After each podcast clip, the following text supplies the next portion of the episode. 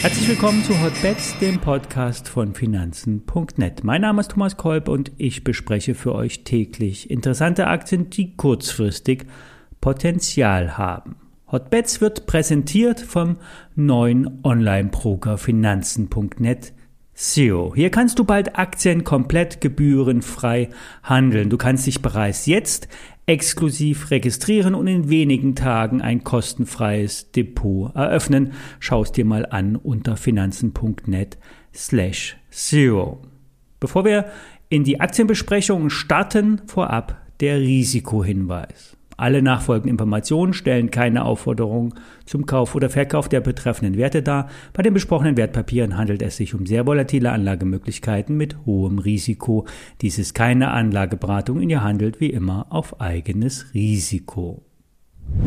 Wir blicken heute auf den Technologiebereich. Wir hatten die Aktie von Secunet Security Networks bereits auf einen Hörerwunsch vor ein paar Wochen besprochen. Nun äußert sich Alfred Medern vom gleichnamigen Medern Report erneut positiv über die Firma. Secunet arbeitet in dem Bereich der professionellen IT-Sicherheitslösungen. Die Firma ist die deutsche Palantir, nach Medons Meinung. Das Wachstum betrug in den ersten Quartal satte 100 Prozent beim Umsatz. Secunet wird derzeit mit dem sechsfachen Umsatz bewertet. Der Vergleichswert bei Palantir, hier werden die Amerikaner mit dem 25-fachen Umsatz an der Börse bezahlt. Jetzt kann man sagen, Palantir ist zu hoch bewertet, trotzdem ist das ein Indikator zur Einordnung der Bewertung.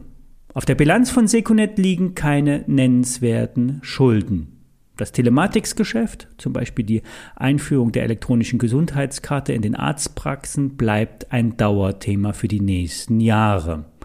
Um das Geschäftsfeld noch etwas zu erweitern, wurde unlängst eine kleine Firma für abgesicherte Messaging-Dienste und Videokonferenzen übernommen. Der Bereich Sicherheit bei Videocalls ist ein Thema, vor allen Dingen bei Behörden oder anderen sicherheitskritischen Bereichen. Für Alfred Medon ist Secunet eine deutsche Technologieperle kaufen und weiteren Kurssteigerungen zuschauen. Er erwartet sogar vierstellige Kurse. Nicht gleich nächste Woche, doch die Firma hat Potenzial. Kurzfristig könnte hier das Hoch überwunden werden und dann feuerfrei für höhere Kurse. Eine Nummer größer ist der unlängst an die Börse gegangene deutsche Technologiekonzern SUSE. Der Börsengang verlief zwar etwas lala, der Kurs konnte nur am unteren Ende der Spanne angesetzt werden. Allerdings bietet das Potenzial für eine höhere Bewertung. Der Börsengang hat rund eine halbe Milliarde Euro in die Kassen des Konzerns gespült und dies soll für Übernahmen und den Schuldenabbau eingesetzt werden.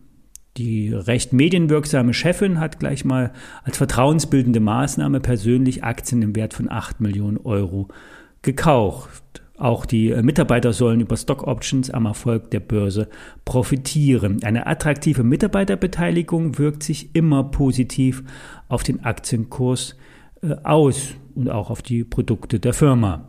SUSE nutzt hauptsächlich Open Source Software und entwickelt diese für Kunden weiter. Dazu zählen Siemens, Airbus, Behörden und Mittelständler. Fast alle Big Player aus allen Sektoren arbeiten mit SUSE zusammen. Peer Group sind IBM, Oracle oder Red Hat.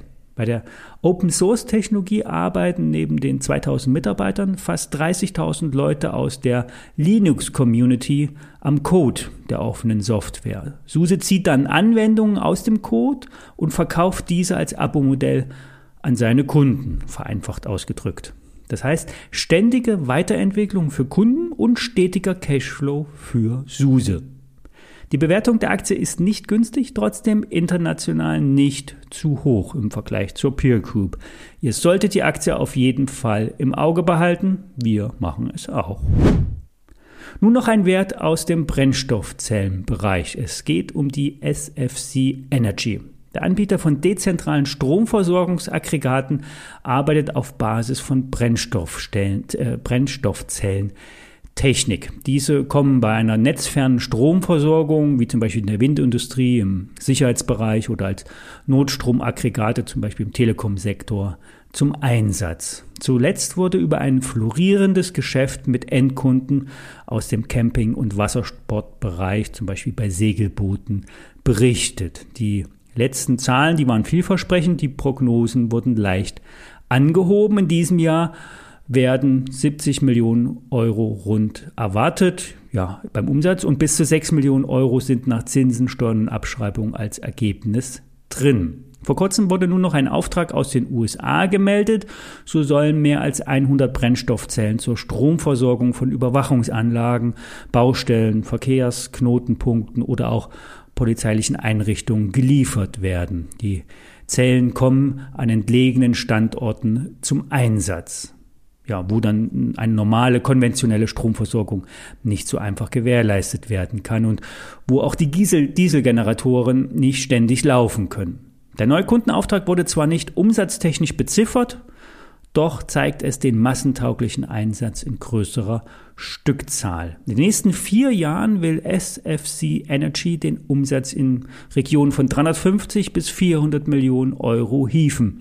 Die Marge soll dann äh, auf EBITDA-Basis bei rund 15 Prozent liegen. Die Analysten sagen Kursziele von 35 bis 44 Euro voraus. Hier besteht auf Basis aktueller Kurse noch 50 Prozent Potenzial. Börsengeflüster behält die Einschätzung Kaufen bei. Alle E-Sins zu den Aktien findet ihr in den Shownotes und mehr News und Hintergründe wie immer auf finanzen.net. Bis morgen.